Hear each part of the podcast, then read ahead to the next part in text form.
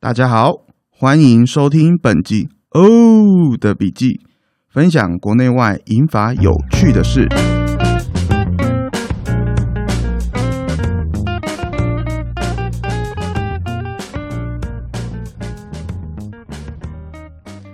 大家好，我是欧德，今天呢是欧德笔记的第一集。那其实我们开这个频道的主要目的呢，其实是因为其实大家现在在不管是新闻啊，还是在很多媒体上面都会说，现在全世界是一个全球老化的一个一个趋势。但是每次大家讲到这个话题的时候，都是用一种比较严肃的态度跟问题来探讨这件事情。所以呢，我们想要用比较轻松的方式来分享一些国内外一些引法，或者说是跟我们一些后青春时代一些比较有趣的一些故事。那今天呢，分享的第一个消息跟第一个新闻呢，是根据《东方今报》的报道，在十一月十七号的上午九点，少林寺藏经阁内有一位蔡志忠先生在少林寺出家。各位可能有不知道蔡志忠先生是谁，但是我们只要提到他的作品。你就一定对他耳熟能详。蔡志忠呢，就是画老夫子的那一位漫画大师。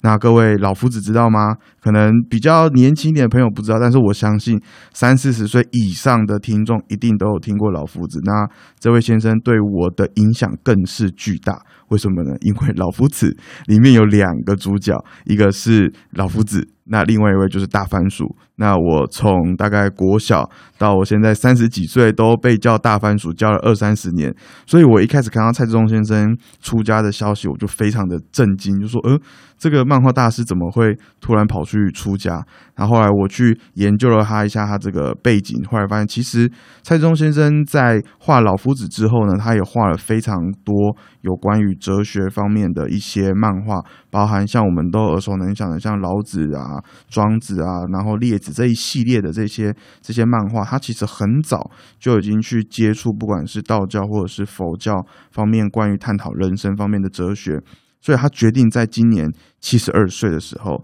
他要。剃发出家，就是他认为他已经到了另外一个阶段，他必须要进入到呃这个佛学这个世界里面去探索一些不同的一些人生的道理，或许对他不管是在未来或者是在他之后，他都觉得会有很大的帮助。那其实大家会觉得说和尚这个这个职业好像离我们很遥远，就是以以我以以我的呃就是经验来讲，可能我可能会只会在比如说回去就是那个佛光山啊。或者去哪里做才会看到和尚？但其实和尚并没有离我们这么遥远。我想要举另外一个例子是，大家知道，其实在日本，和尚是一个非常非常热门的一个职业。它真的是一个职业。为什么说是一个职业呢？其实，呃，在日本非常有趣哈。他们在调查一个职业热不热门呢？他们除了从这个年收入来看，他们还会从另外一个东地方来看，就是他们会去调查这个女性的这个联谊。哦，如果说是女性的这个联谊排行榜前几名的，就代表说啊，这个是一个非常热门的一个职业。因为其实，在日本现在已经也是男女的一个非常难认识的一个时代，所以他们去调查日本女性联谊的去年吧，还是前年，他们在调查的时候，和尚竟然是排名前三名的一个职业。那大家会觉得很奇怪，说，诶，和尚竟然可以排名前三名？第一个为什么？因为和尚其实在日本在里面，他可以。年收它可以到百万日币，年收百万，年哦，月收百万日币啊，不好意思，月收百万日币大概就是一个月大概会有二十五到二十七万的这个台币左右，一个月二十五到二十七耶，各位可以想想看，这是基本上这是一个高阶经理人以上的一个职业才有可能有这个月薪，所以第一吧，它呃月薪非常非常的高，那第二呢就是。日本很多女性认为说啊，她们平常在去念经啊，或者是常常会饱读经书，所以他们认为日本的和尚他们也比较会顾家，比较安分守己，所以他们认为哦，这个日本这个这个和尚在日本的女性的心目中就是一个非常好的一个职业，所以。所以，其实，在日日本，他们除了和尚是一个宗教以外，他们其实还是另外一个职业。其实，因为他们在这个明治维新的这个时候啊，呃，他们为了要确保这个天皇的这个威严，所以他们把这个和尚世俗化，就是说他跟大家讲说，哎，你这个和尚不需要再遵守这个六根清净，你不你不用再遵守说你不能结婚、不能吃酒、不能喝肉，你通通都可以，你通通都可以，你通通去做。对，那就是把你这个和尚世俗化，他们宗教这个力量没有那么强，导致到说现在变成和尚是一个很职业化的一个部分，但是其实。在他们当地啊，他们还是非常尊敬和尚这个职业，因为不管是你在呃在去去呃，可能人在往生的时候，可能要做法会啊，或者是你要取这个法号，都会由这个和尚来来帮助你完成。所以虽然说日本女性呢，她们是很期待就是可以嫁给和尚，但是呢，嫁进去其实也是要遵守一些。这个寺庙的一些规定啊，对，因为他们还是觉得说这是一个佛门佛法的一个世界。那提这个原因是为什么？因为呢，其实，在不管在哪一个行业、哪一个职业，都是面临啊找不到人的这个阶段。所以现在日本的和尚发展到另外一个阶段，就是说他们现在在广征退休族来当和尚，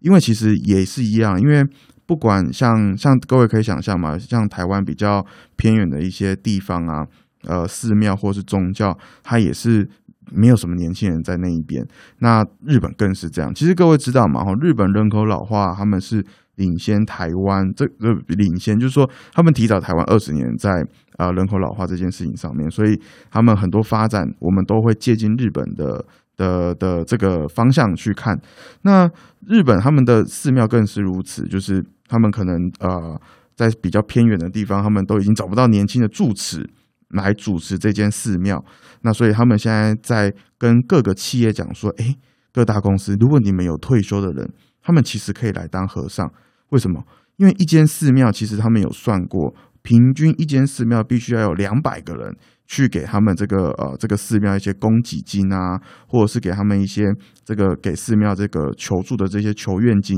但是呢，如果他们可能可以招到这些退休的人来当这些和尚的话，或者是来当这些住持的话，因为他们本身他们就有退休金，所以他们可能就不需要有这么多人去来养这个和尚或这个住持。而且在退休的人在上面呢，在这个住持跟和和尚方面，他们也有人生的阅历。因为他们有很多人生的经验，各位知道，现在在尤其像现在二零二零年之后，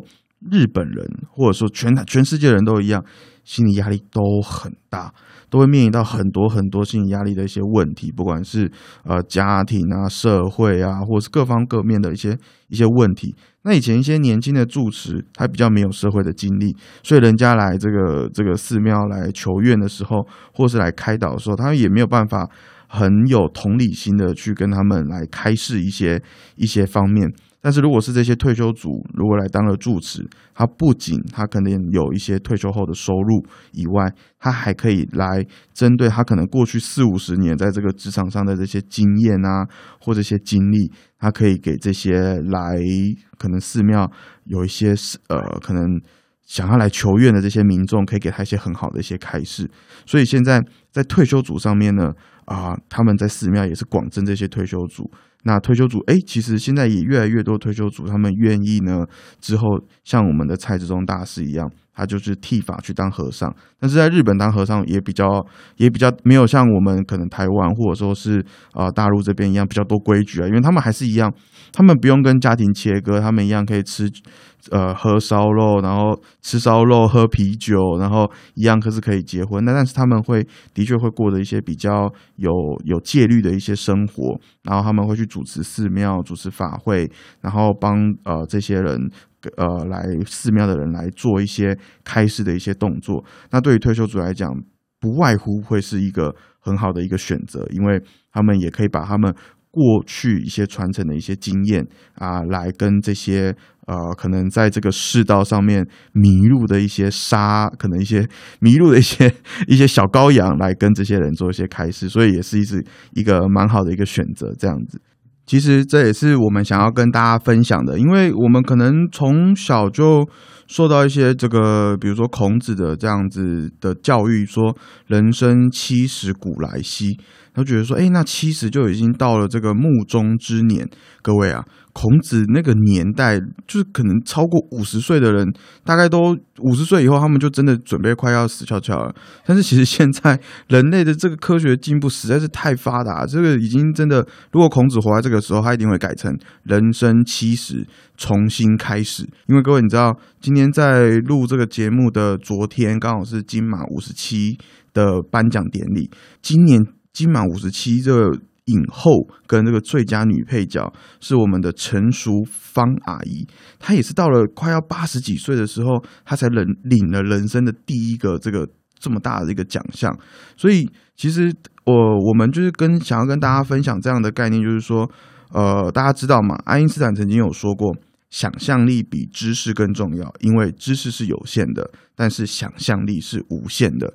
在过去人类两千年这样的历史里面，并没有从来没有发生过这样快速老化的一个世界。那但是这个是这个这个是一个大家很多人把它看成是问题。但是如果我们换一个角度，它是一个事实没有错。但是它从一样，它可以创造出很多很多不同的一个可能性出来。我们应该是要朝着一个这样子的一个方向去跟大家一起去共创一个呃我们从来没有呃遇过的一个这个世界。呃，我最后分享一个我自己的一个小故事啊，因为我上个月刚好回去乡下帮我爷爷在换手机的时候，其实各位其实如果常常去跟自己家里面的一些长辈，我都不都不称他们叫长辈，我都叫他们学长啊，或者是前辈，因为真的他们在过过去的这个人生的历任历历程里面有太多太多东西是我们是可以学习，但是我们并不知道原来他们过去生活的这么屌。真的是很厉害，因为像我在帮我爷爷在换手机的时候，我才发现原来他一直都还有持续在买股票，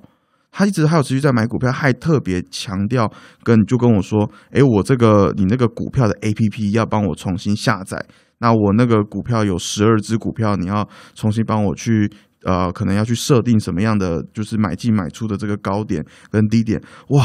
我从我我后来才突然想起来，对。我爷爷一直是我们家的这个股神，然后我一直都 忘记去跟他请教说，哎，这个 被动式收入啊，或者是这个财富的这个自由的这个呃经济的这个密码，应该要从爷爷那边去取得才对。我就不用去看这么多书啊，因为我一直都知道他一直都有在买股票，然后他的这个这个呃，好像已经九十三岁了，他还是在持续的在关注这个台湾的这个股海，然后他在这个股海的经历也这么丰富，所以我觉得其实。在我们家里面的前辈哈，不要再叫他们长辈，其实他们也不希望你们叫他们长辈。他们我们家里面这些前辈，其实是可以给我们很多的传承。那这个也是在我们这个人类为什么会一直进步的一个原因，因为就是一代传一代嘛。那现在不只是一代传一代了，现在就是说在一代跟可能是三代可以共创一些很多很不一样的一些事情。我们希望可以继续持续用这样更轻松的方式。